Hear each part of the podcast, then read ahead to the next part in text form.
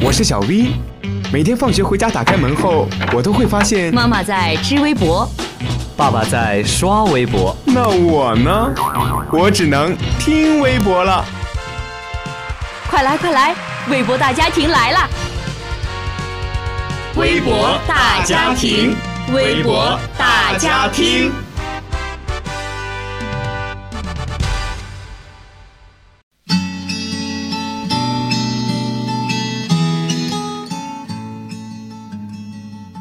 听众朋友们，大家好，欢迎收听本期的微博大家庭，我是你们的老朋友俊棉。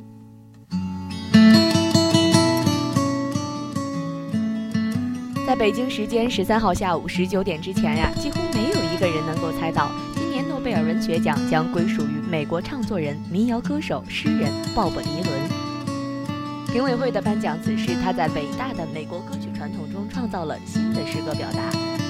鲍勃·迪伦是出乎所有人意料的名字。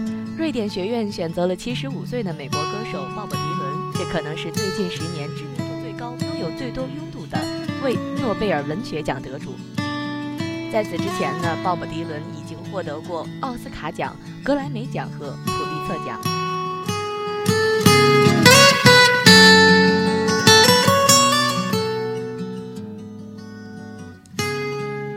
二零一六诺贝尔文学奖授予美国民谣歌手迪伦，引发广泛争议。有人说诺奖胡闹，不选一个作家而选一个唱歌的，很是滑稽。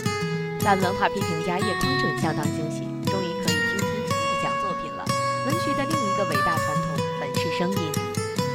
有网友说：“我不懂文学，但通过此事明白一个道理：同一事要听正反两方面声音，这样才能培育自己的多元化思想。”而有网友则表示，每年的这些日子，总有一个幽灵使大作家们感到不安，而这个幽灵恰恰就是诺贝尔文学奖。唉，又是一年陪跑的村上春树。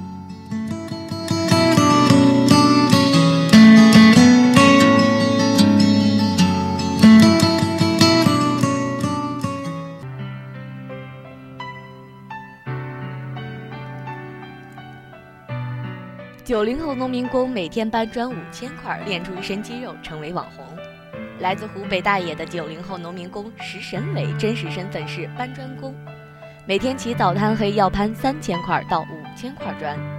他曾是留守儿童、网瘾少年，没想到做工之余坚持健身的爱好，改变了他的生活，使他成为拥有百万粉丝的网红搬砖小伟。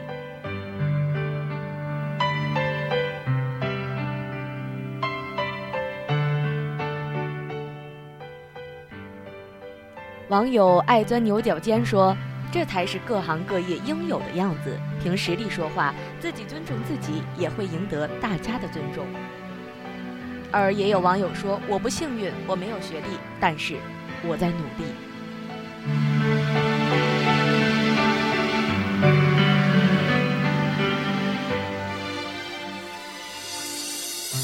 好了，本期的微博大家听到这里就结束了，我们下周不见不散。